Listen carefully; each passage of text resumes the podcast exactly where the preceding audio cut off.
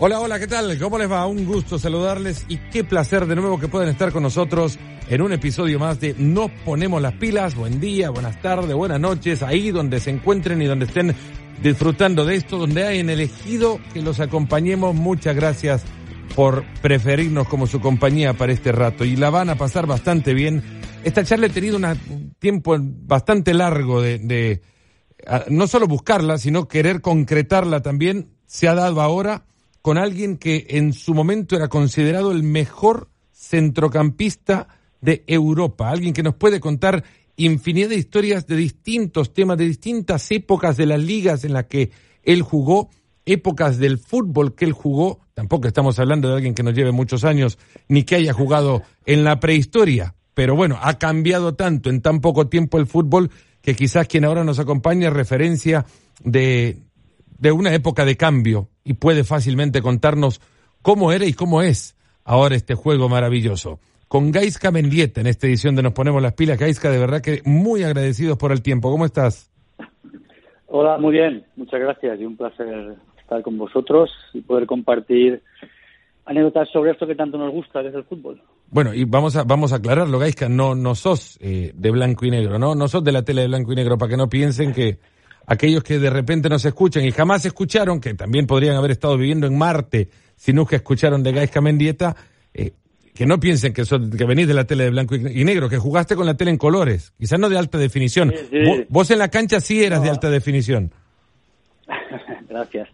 No, bueno, la época 2000, yo creo que tuve la suerte, como bien decías, de vivir esa etapa en la que quizás el fútbol empieza a cambiar por los derechos eh, de televisión, por, por un poco esos contratos que empezaban un poco a dispararse y que también, no solo en lo económico, sino en lo, en lo futbolístico y en lo y en lo deportivo empezaba un deporte a expandirse a nivel global, sobre todo para nosotros como la liga como competición y la que tuvimos suerte de, bueno, de pillar yo creo que el, inicio de una de una gran época que a fecha de hoy sigue sigue agranándose, sigue ampliándose y sigue, por el bien del fútbol, pues llegando a, más y más rincones del mundo para que todo el mundo pueda ver a los fantásticos futbolistas que tenemos hoy en día.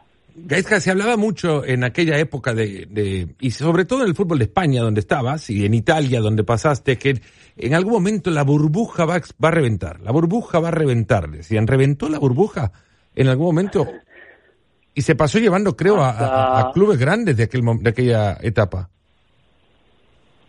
en esa etapa se decía, cuando se, firmó el primer contrato grande eh, televisivo, con, con, no solo en, la liga, sino también efectivamente en, Italia, que creo que fue de las primeras grandes competiciones por, por, por, el poder económico y el poder de atracción hacia los grandes futbolistas. Eh, la liga inglesa tampoco era la liga que, conocemos hoy. Yo creo que fue ese, esa etapa fue el inicio.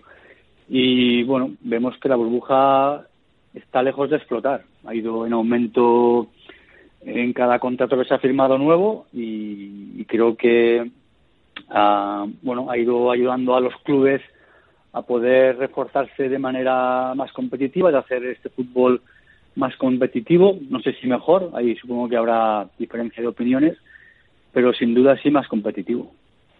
¿Es mejor el fútbol de ahora? Es más rápido. Me preguntas a mí, a mí no, no y no quiero sonar como estos exfutbolistas, ¿no? Que uh, el fútbol de mi época era mejor o el de ahora esto, aquello. Yo creo que no, no, no por el tema económico, pero sí creo que el fútbol ha evolucionado hacia una profesionalidad que ha llevado al, al futbolista a ser un deportista algo que, que antes no existía. Antes el futbolista era futbolista eh, y luego estaban los atletas. Lo que ha, esto ha llevado obviamente es a una profesionalización del, del fútbol que era necesaria, pero en lo que es el deporte en sí creo que lo ha convertido en un deporte muy intenso, muy rápido, en el que los sistemas y la intensidad del partido muchas veces es más importante que el, que el talento y que el, y que el futbolista como individuo y ahí creo que, hemos perdido. Hemos perdido porque encontrar futbolistas de talento eh, que marquen partidos, que, que no solo en mi época, sino más anteriores y, quizás algunas posteriores, pero también en menor medida, encontrabas prácticamente en todos los equipos. Hoy en día es difícil encontrar fútbol, futbolistas de, de talento puro y duro al, al, corte, obviamente salvando todas las distancias de, de, Leo Messi, ¿no? Un poco en esta línea de, de lo que la gente pagaba para ir al campo y poder disfrutar y ver. Eh, es, una, es una especie que a fecha de hoy creo que, se, va reduciendo el número. Dicen que es injusto y yo, yo incluso soy de los que abandera quizás esa esa campaña, la injusticia que significa comparar épocas del fútbol. Pero ahora que, que mencionas esto, no es que cambie radicalmente de, pensamiento, porque creo que es injusto que, las épocas se comparen o de las épocas se, elijan los mejores jugadores y luego se, de, de eso se escoja el mejor. Creo que son aquellos que, los mejores, aquellos que podés transportar entre épocas y todavía creer que pueden funcionar, aun y cuando sea más atlético el fútbol de hoy, un jugador como Di Stefano funcionaría hoy. Sí, exactamente. A ver, los grandes futbolistas de la historia, eh, obviamente entre ellos Don Alfredo, eh, podría haber jugado en cualquier época. Son jugadores con, con un talento eh, tremendo, con un don que obviamente han, mejorado y perfeccionado y que se hubieran adaptado a cualquier época. Hoy veríamos un Di Stefano que, bueno, pues que correría como lo hace Messi, Ronaldo, como cualquier otro futbolista de esa, de esa envergadura, porque, porque tienen esa capacidad mental, física y técnica que les, que les hubieran permitido jugar en, en cualquier época. Y soy muy de tu opinión, efectivamente. Decir si es mejor Di Stefano, Pele, Cruyff, Maradona, Messi son, son etapas y épocas completamente diferentes, con un fútbol muy distinto en el que se jugaba en cada momento y, hablamos de grandes futbolistas en sus, en sus tiempos. ¿Quién era el mejor de tu época? Porque es una época, es, a ver, hablando de tu carrera, 1992 a 2008 es una es, es el principio bueno es el principio. Tu final es el principio de la era Messi Cristiano. Es el, el y tu principio es el final digamos de lo de, Maradona. Si es que puede marcarse hasta ese hasta esa mediados o principios de los 90 Sí, efectivamente, tuve la suerte de jugar contra Maradona cuando él estaba en el Sevilla ya en sus últimas etapas y llegué a jugar contra Ronaldo eh, cuando él estaba en el Manchester y yo estaba en, el Middlesbrough, en Inglaterra. O sea que sí, perfectamente en, esa línea. Eh, el mejor, es difícil porque como te, decía... Eh, el mejor de tu época. ¿Perdón? El mejor de tu época. Sí, sí. Sí, sí. Yo, es, difícil porque, como te decía, en, en, esa, en esa etapa, en esos años, elegías cualquier equipo que jugaba competición eh, europea, internacional, y contaba con, con dos, tres jugadores que, que, era para, bueno, para pagar esa entrada y para ir a poder verlos en los estadios. Quizás tener que elegir uno y así a bote pronto que me llegue a la cabeza era Ronaldo, Ronaldo Nazario. Ronaldo Fenómeno, Nazario, sí. Eh, lo, lo, lo, disfruté, pero también lo sufrí eh, en diferentes equipos y diferentes años y me parece que era un jugador que, que, estaba avanzado a su época por, por, por cómo reunía habilidad, velocidad, potencia, definición y capacidad de marcar en, en un solo jugador era muy difícil. Eh, tenías goleadores como podía ser Romario o podía ser Raúl Morientes y tenía centrocampistas como podían ser Gerard o Guardiola. Diferentes perfiles para diferentes jugadores pero que un jugador aunara tantas características y a la vez tan a tan a tan alto nivel no había mm, ahora no quiero recordar jugadores que tuvieran ese, ese perfil como como Ronaldo. Y de ese Ronaldo viste también varias épocas dentro de un mismo jugador, que creo que es lo que le lamentablemente le limita de ser parte de esa mesa de los jugadores que has mencionado de distintas épocas, es que las lesiones le frenaron eh, su verdadero potencial, que quizás no lo vimos o lo vimos acercarse a lo que pudo ser como jugador en, el Barcelona y, y, su primera en el Inter, ¿no? Sí, así es. Desgraciadamente para, para él y obviamente para los que amamos el fútbol, eh, las lesiones le, cortaron esa trayectoria, pero efectivamente el, los plazos en los que él estuvo en, forma y en los que pudo rendir a un nivel y capacidad que él tenía eh, fueron fueron cortos. Pero efectivamente en el, en el en el Barcelona, en el Inter, con la selección, eh, pero incluso en la, etapa en la que él no estaba al 100%, eh, fue, fue capaz de, contribuir en gran medida a hacer una, una Brasil campeona del mundo con sus goles, a un, a un Madrid, a un Inter, eh, allá donde estuvo, esa, facilidad de hacer goles y de, y de resolver la, la, mantuvo siempre, obviamente limitada a, su condición física en cada, en cada momento, pero un jugador impresionante. No me quiero alejar mucho de algo que mencionabas antes, de que estuviste en una Premier que ahora es diferente. Tu época, cuatro temporadas en el Middlesbrough, y eh, en el 2004 que llegas, ¿qué encontrás distinto a lo que es hoy? Porque también hablamos de, la velocidad del juego y cómo le está ganando la velocidad y la capacidad atlética a convertir un fútbol más eh, de, deportistas que de futbolistas. También son palabras tuyas. Y, muchas veces yo coincido en esto, se suele confundir la emoción que te genera un partido de, vértigo y sin pausas con buen fútbol. Exacto, sí. Bueno, yo me encontré una Premier eh, en la que disfruté muchísimo porque no era obviamente la Premier que soy. Era una Premier todavía en, la que los sistemas tácticos eran poco rigurosos, lo cual efectivamente hacía unos partidos de, mucha emoción porque había eran continuos ataques. El centro del campo apenas existía. El, era un fútbol muy vertical en el que era de tú a tú con cualquier equipo en el que las ocasiones eh, se, continuaban. Y afortunadamente bueno llegué a, un Middlesbrough que bueno a pesar de no tener un nombre a la altura de otros grandes equipos en Inglaterra pues teníamos un equipo muy decente que jugábamos muy bien al fútbol y eso nos permitía disfrutar mucho de lo que hacíamos. Y a mí personalmente eh, desde el primer momento en el que llegué como equipo y como jugador tuvimos claro que, con la calidad que teníamos, eh, bueno, pues podíamos conseguir cosas.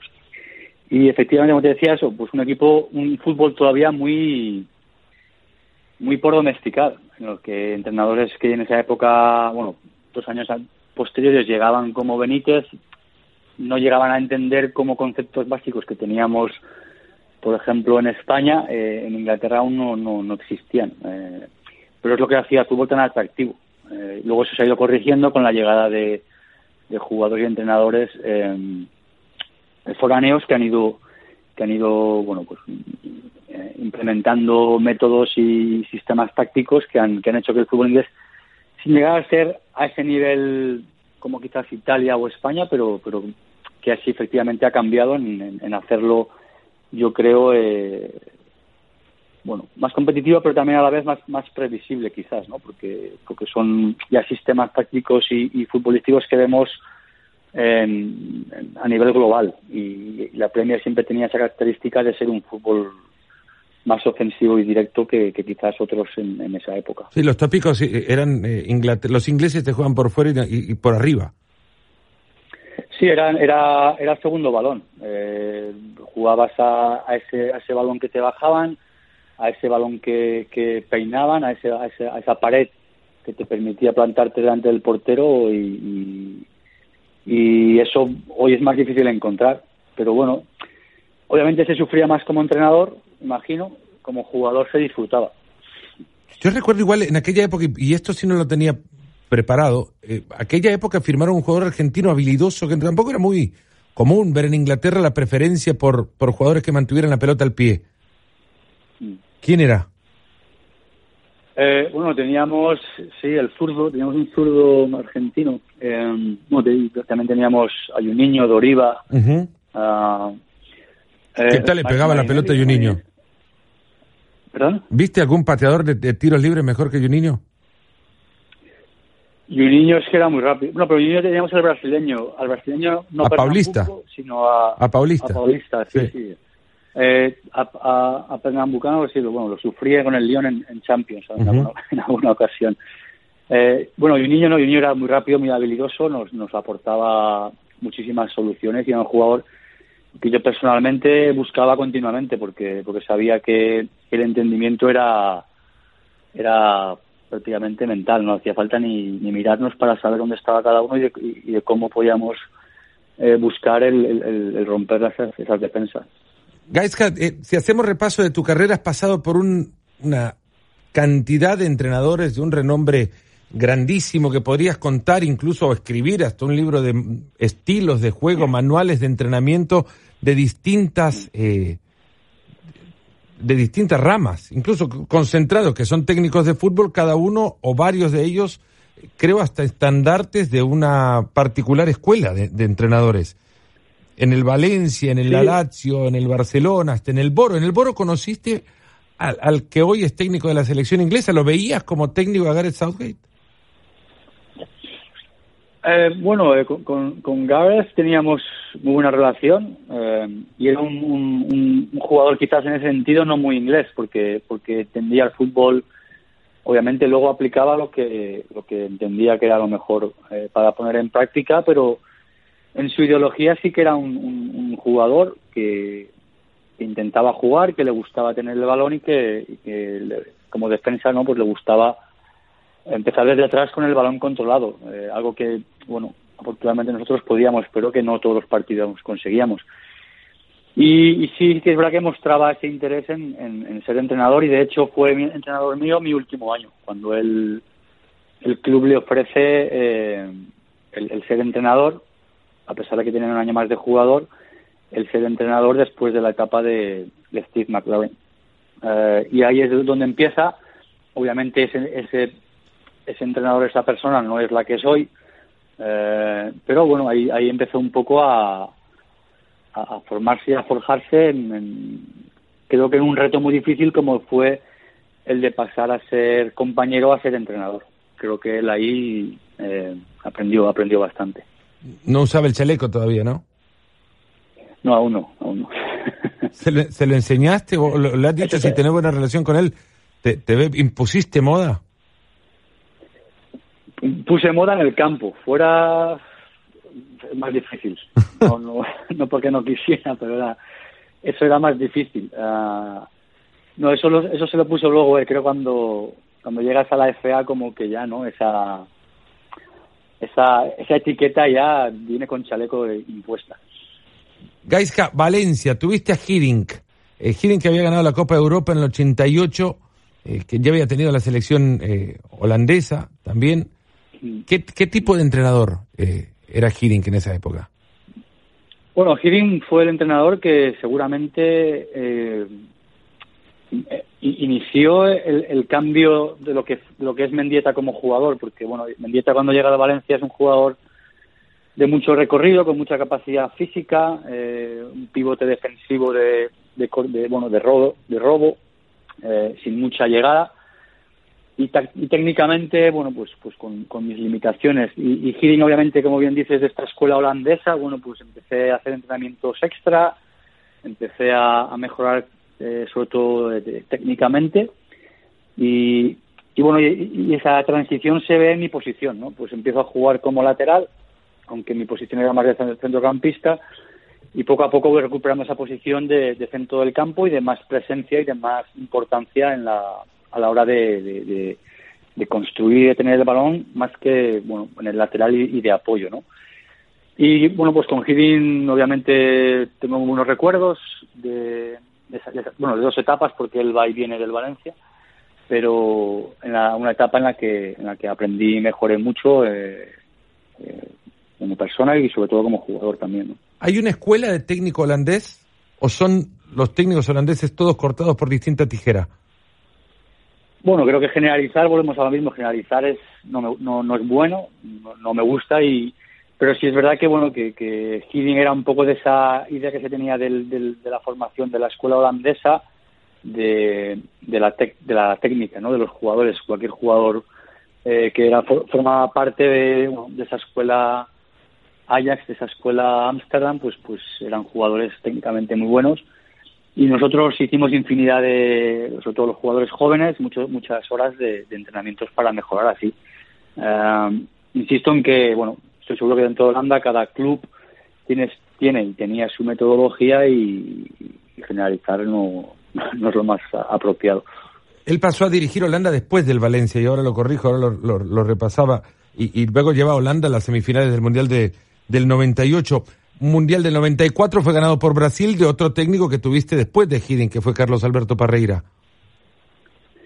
Sí, con, con, con Parreira, bueno, fue una etapa eh, para mí quizás un poco más difícil porque no, no jugaba tanto, no, no entraban los planes de Parreira al principio, aunque, aunque acabé jugando. Eh, tampoco le estuvo demasiado tiempo en el Valencia, eh, pero bueno, fue, fue etapa obviamente un, campeón del mundo, eh, trae jugadores mucho brasileños, en el que creo que intenta un poco imponer ese fútbol, pero bueno, el Valencia también no es un equipo acostumbrado a jugar ese fútbol yo creo que poco a poco se va adaptando tanto el Valencia a Parreira como Parreira al Valencia y bueno y llega a ser un equipo eh, bastante bastante decente. Yo igual, en esa etapa también lo poco que entraba era era por la banda, era de lateral o de carrilero según según el sistema que, que, que formara y que él vino de la mano del preparador físico que le acompañó durante durante muchos años y que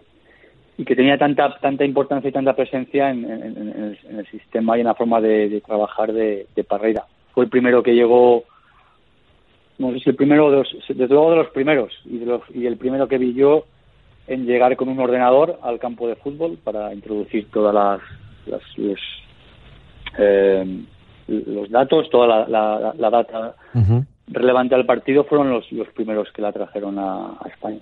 Serías un, un, ideal para romper también los tópicos que nos formamos por Parreira y su selección del 94, pragmático y con un cinturón de castidad en la mitad de la cancha. ¿Era así como entrenador? ¿Su intención era, era más eh, conservadora, incluso de, la cultura de la que provenía, por ser brasilero?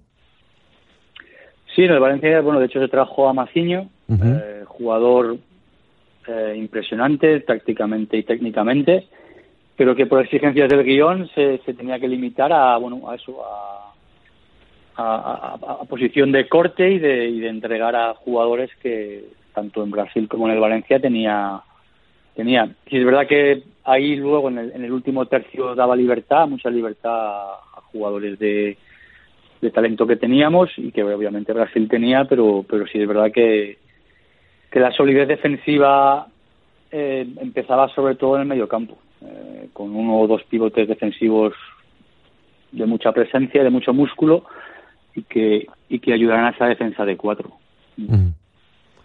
Luis Aragonés, eh, hemos, y, digo esto para generalizar también al, periodismo, quizás hemos sido, no, no quiero decir injusto, pero quizás ha subestimado la influencia que Aragonés tuvo en la selección española particularmente y el estilo de juego que posteriormente saca provecho en la Copa del Mundo y de él saca provecho Vicente del Bosque. Eh, Luis Aragonés era de esa intención de juego desde entonces, incluso cuando lo tenés finales de los 90? Bueno, Luis eh, sobre todo era un hombre de fútbol que leía y veía el fútbol como pocos. Ah, y creo que la muestra es la cantidad de clubes a los que entrenó y jugadores a los que entrenó. Y, creo que esa capacidad de allá, allí donde estuvo, eh, saber adaptarse a la necesidad de ese club y de esos jugadores que él tenía en cada momento y en cada club.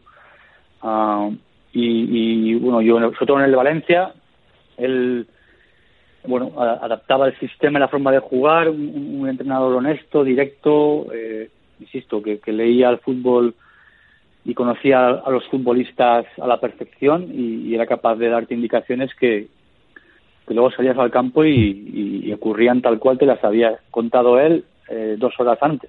¿Qué te pedía? Y ahí donde...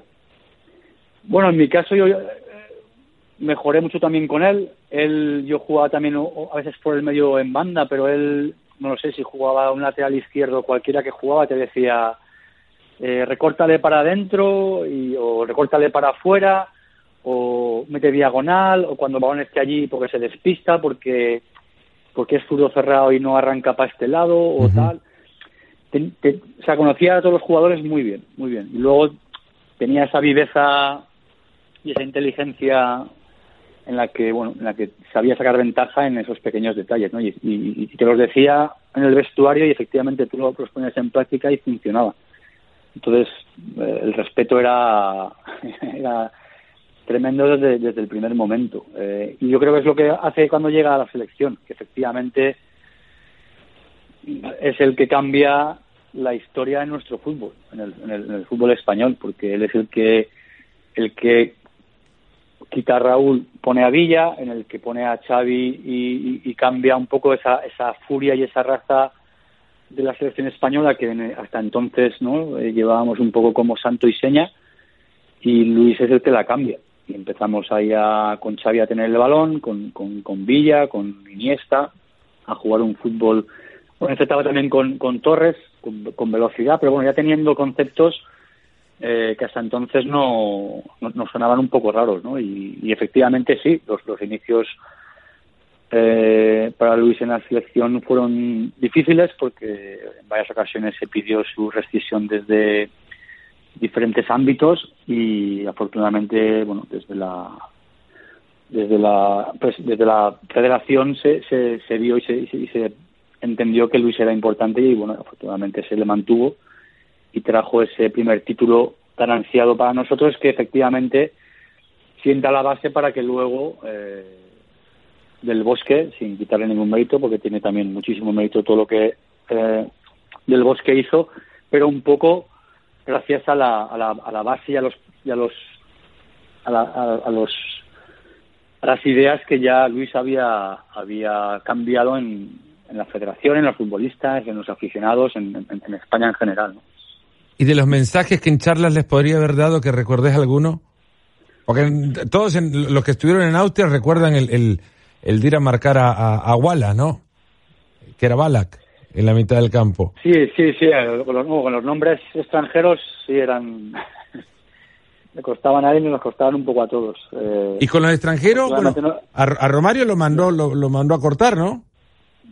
Sí, con Romario, bueno, la anécdota con Romario es, es la, bueno, hay imágenes por ahí que se pueden encontrar, no sé si se pueden escuchar, pero recuerdo, bueno, llegar de pretemporada prácticamente un mes y pico de vacaciones y decirnos que el primer entrenamiento van a ser 10 series de mil metros.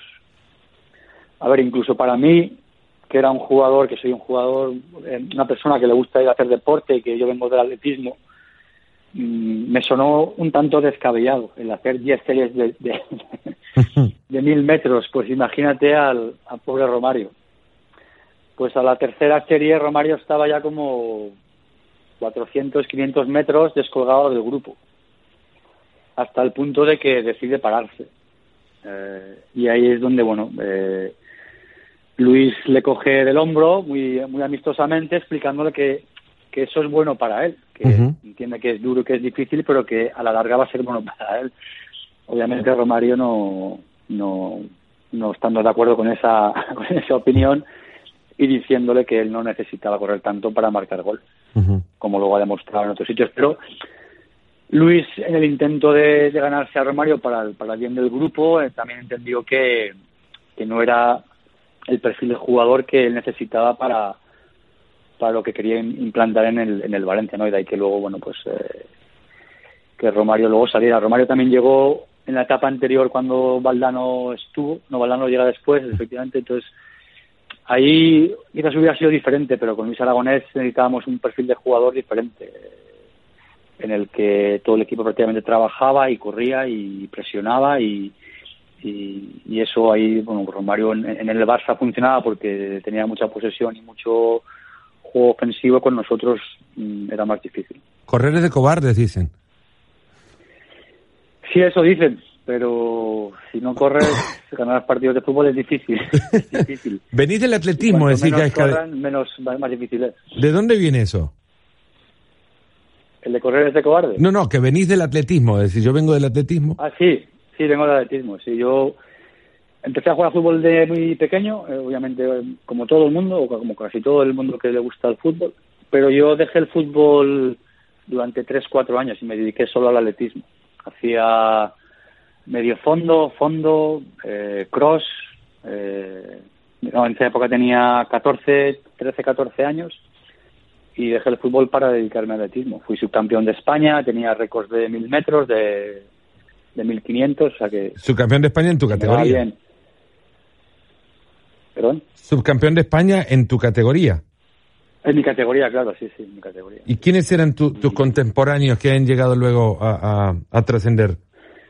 No, de mi época no hay, no hay nadie, no. Eh, en la época de éxito de España son anteriores a mí y posteriores. No, de mi generación e incluso posteriores no hay atletas de renombre que, que hayan conseguido grandes cosas. Veniste, veniste del, entusiasmo entonces de lo, de lo que hizo Abascal en Los Ángeles 84.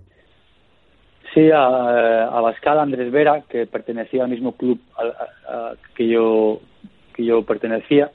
Eh, sí, Abascal, bueno, obviamente eran los tenía de postres de, Abascal y, Andrés Vera en mi, habitación, porque eran los... de Sebastián Coe y de Steve Cram. Y, con, de Sebastián Coe y de Cram en aquella época. De los... Cram de Cram de aquella época, efectivamente, sí, de, de, los, de los británicos. ¿Y lo seguís viendo el, el atletismo? Sí, el deporte en general me apasiona. Eh, también jugué a baloncesto una etapa eh, en, el, en, el, en, el, instituto, en el, en el colegio. Eh, o sea, el deporte, pómelo ahí en la tele y me quedo, me quedo ahí enganchado viéndolo. ¿Cómo no jugaste en el Bilbao, en el Athletic? Pues porque mi padre, que también fue jugador, fue portero, eh, jugó en equipos, bueno, empezó en, en Lekeitio, en el País Vasco, de allí ficha por el Depor, Rayo Vallecano, llega Ah, llega a estar en, el Madrid, eh, eh, ficha y acaba jugando en el Castellón. Entonces yo, de joven, de pequeño, nos, nos fuimos a vivir a Castellón y ahí es donde yo empiezo a jugar a fútbol, en la, en la zona, en la provincia de Castellón. Eh, entonces, no, no, no, nunca realmente a, esa edad de adolescente, de, de, chaval, nunca, nunca estuve en Bilbao, con lo cual nunca pertenecía a la, a la, a la escuela de, de, Atleti. Eh, y luego, durante mis años de profesional, aunque hubo varios acercamientos, nunca hubo una, una posibilidad real, eh, aunque a mí obviamente me hubiera gustado, nunca hubo una posibilidad real de que, de que hubiera firmado por el Atleti. Que yo sepa, hubo una cuando yo voy a Italia. Uh, en el, bueno, curiosamente, después de el Alacho pagó lo que pagó y de haber llegado allí en, en, agosto como el fichaje más, más caro del, de la época, en, en noviembre, diciembre el, club me quiere ya ceder, traspasar. Eh, mm. Algo que aún no a fecha de hoy no llego a entender, pero bueno. Eh, entonces mi, mi opción para salir, obviamente no quería irme cedido después de haber ido allí eh, y, la, la, opción, estando Andoni Zubizarreta como director deportivo del Atleti, eh, es una de las de la única opción, insisto, en que yo tengo conciencia de que, de que hay una oferta, una oferta sobre la mesa a la que yo eh, acepto y a la que el Lazio, bueno, pues dice en un principio que, que no va a poner ningún, ningún obstáculo, sí, pero que finalmente, pues sí, empieza a poner trabas y la y la y el, y el fichaje no se hace. Eh, pero aparte de esa, si ha habido algún acercamiento entre clubes, entre agentes, eh, rumores he escuchado muchos, pero no, esta ha sido la única vez que, realmente yo he podido constatar que, estaba ahí. ¿Lees a Valdano? Sí, sí, obviamente sí. Entonces, ¿lo disfrutaste como, como entrenador? Sí, lo, en Valencia lo tuve, lo tuve un año y, año y medio creo que estuvo. Y luego hemos coincidido en diferentes eventos, programas de televisión, sí, sí. Tengo, yo tengo un gran afecto, aunque como entrenador no fue el entrenador que, bueno, que contó conmigo en su momento, pero obviamente es futbolístico y se queda ahí. Pero a nivel personal, sí, sí, tengo, tengo mucho afecto. A medida que charlo con, con exfutbolistas del, de enorme nivel como el que ustedes jugaron. Es, es muy común encontrar cómo el tiempo, quizás seguro, disipa, no quizás, seguro disipa el rencor que puede generar que un técnico no te ponga en la cancha. Eh, en el momento seguro no lo entendés. Con el tiempo se comprende más, o al menos esa sensación dejan, la que has dejado ahora con Valdano, por ejemplo. Sí, bueno, no sé si se comprenden, no sé si se comparten, pero entiendes que bueno que son son posturas diferentes. Tú cuando eres jugador, en tu cabeza solo cabe que, que tú tienes que jugar. Que, que, da igual el sistema, da igual el partido, da igual el entrenador, tú tienes capacidad y tienes eh, eh, talento como para, para jugar en cualquier momento. ¿Te dijo Valdano alguna vez por qué no, no te ponía? Después, pasado el tiempo. No, a mí, a ver, conmigo, a ver, Valdano siempre tenía palabras de, de, halago, siempre tenía palabras de, de, reconocimiento hacia un jugador que trabajaba y que, se merecía estar.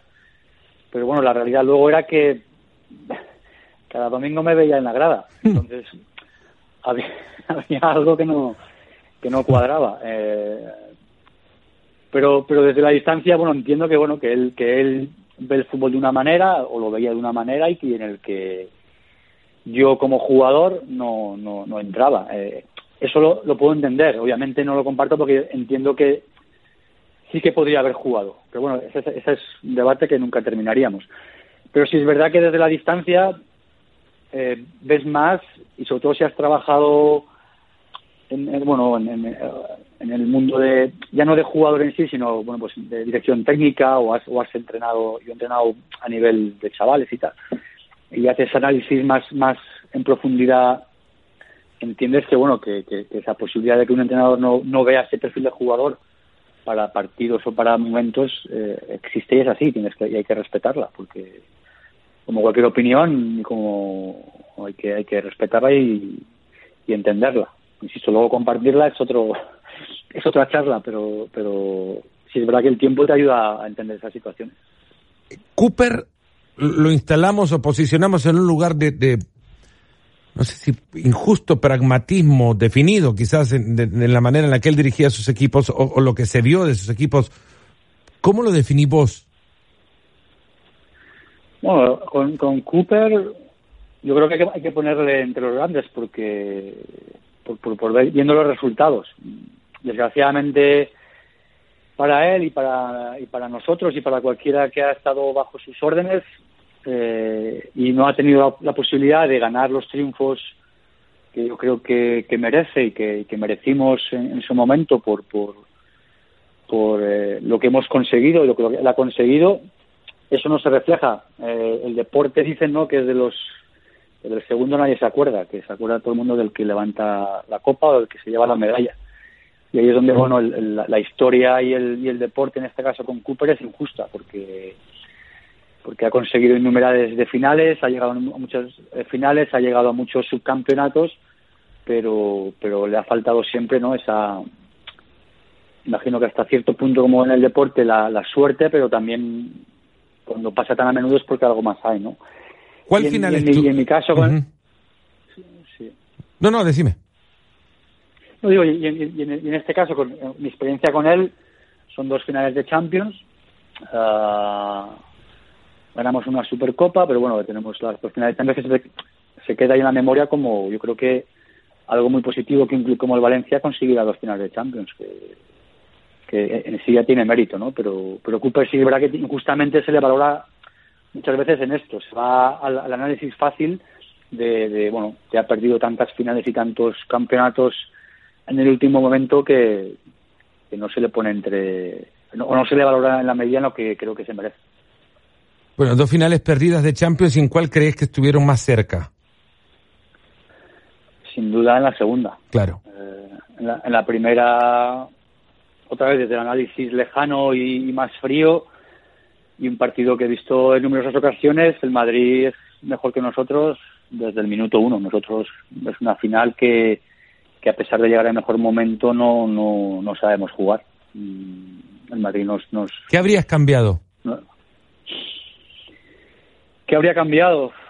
A ver, yo creo que es la mentalidad la que llegamos, eh, porque aunque insistimos muchísimo en que era el Madrid, de que llegaba un Madrid necesitado y necesitaba ganar para, para meterse en Europa la temporada eh, próxima, que si no ganaba se quedaba fuera, hubiera sido un, desastre de temporada para ellos, que era el Madrid y que eso, mejor que nosotros, no había nadie que lo supiera, que, que, en una final el Madrid es, peligrosísimo.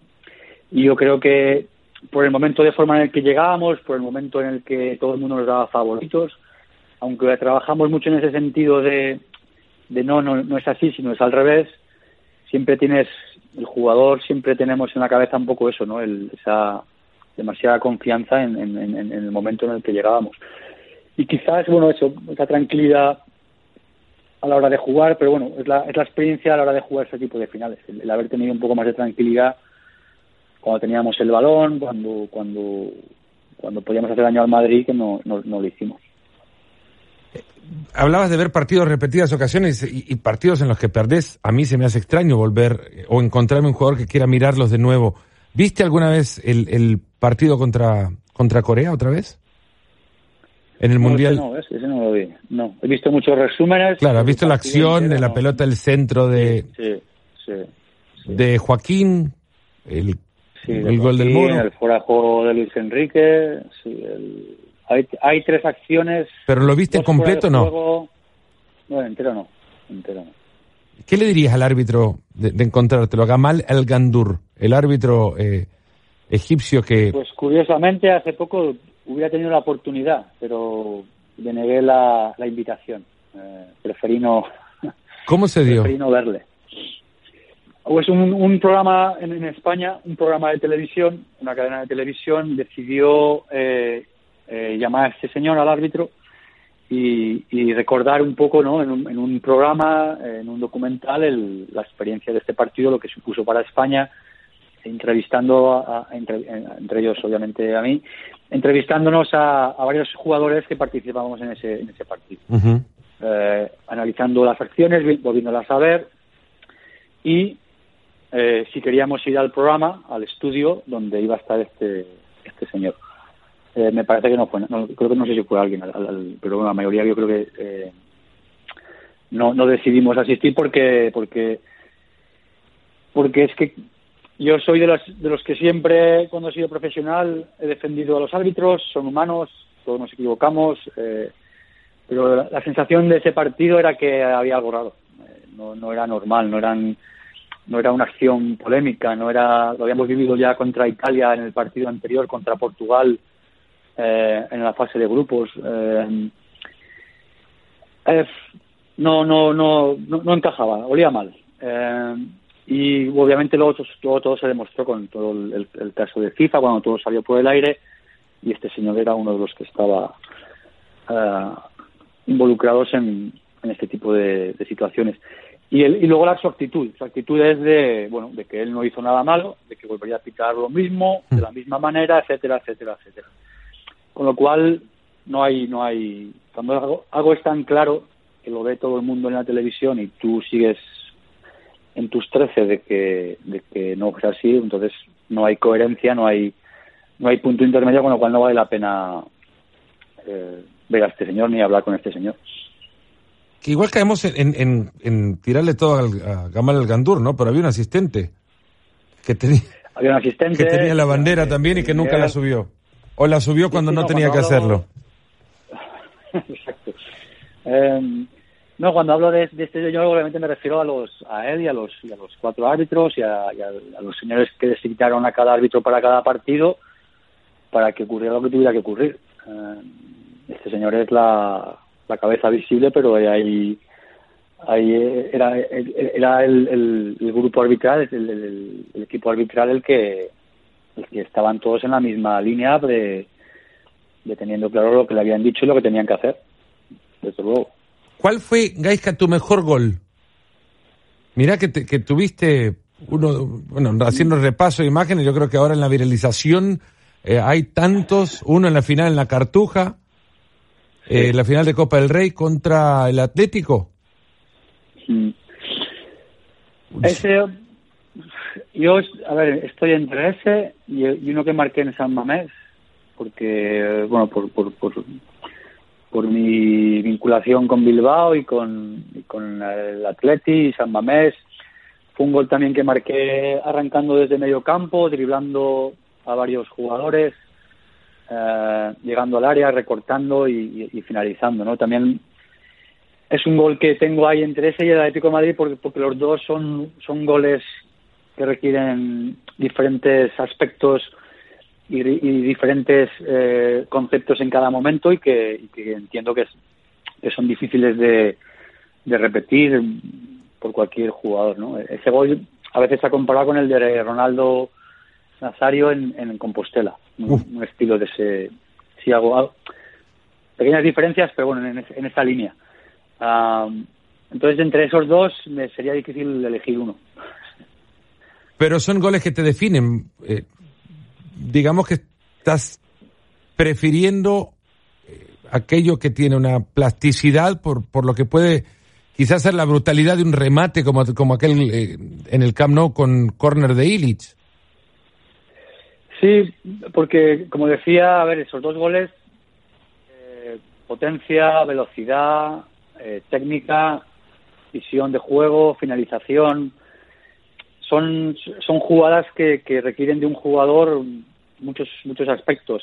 Una, una acción individual y, concreta, como es la volea del, del, del es quizás o seguramente más espectacular, pero, pero es, un, es una décima de segundo y es un milímetro arriba, un milímetro abajo. Quiero decir, hay, un, hay obviamente está al alcance de jugadores con, con una técnica y con una precisión importante, pero, pero es el, el, factor eh, el factor momento tiempo todo es, es, es, es un poco más volátil que el, que el anterior. El anterior tienes que desarrollar más diferentes conceptos. Eh, pero sí es verdad que la volea es, espectacular también. Es, es, también tiene que estar ahí, pero hemos hecho elegir uno. Momento justo para que eh, quienes escuchen ahora pongan en su ordenador, en la tableta, en el teléfono, YouTube y empiecen a buscar los goles de Gaisca Mendieta. Para cerrarlo, Gaisca, ¿con qué música? Porque son mucho de música. ¿Con qué música mm. vestirías tu carrera? También difícil elección, porque me cuesta mucho. Hace un medley, hace un mix. Pero, no, a ver, para mí, si hay un músico que siempre he admirado y, seguido, es Lou Reed. Lou Reed, Velvet Underground. Creo que también dentro de su carrera tiene diferentes eh, estilos, diferentes eh, facetas que ha sabido explotar, desde, desde poemas y desde obras de teatro hasta las canciones más famosas del, de la historia del rock, con lo cual eh, podemos hacer ahí una playlist y poner diferentes canciones del señor eh, Lou Reed en diferentes momentos. ¿Y un técnico para dirigir tu equipo? Eh, cualquiera o, uno que haya tenido. para quedar bien. no, está bien, es que es, es muy difícil. Ah, y depende de qué equipo tenga, qué jugadores tenga, qué... Creo que es difícil. Para mí, a ver, si un entrenador me ha marcado y, y, me, ayudó en su momento eh, fue Luis Aragonés. Eh, fue un entrenador que, que, obviamente estando entre nosotros sería un entrenador que, que consideraría en primer momento por, por, por, su capacidad como entrenador a la hora de, llevar equipos. Pero bueno, también como hemos repasado, hemos tenido entrenadores, he tenido entrenadores a nivel mundial que, en diferentes momentos eh, me han ayudado y me han y entiendo que tienen esa capacidad para, como también tampoco he mencionado al señor Ranieri, que también tuvo una una parte importante en, mi carrera y en, lo que es mi etapa en el Valencia sobre todo.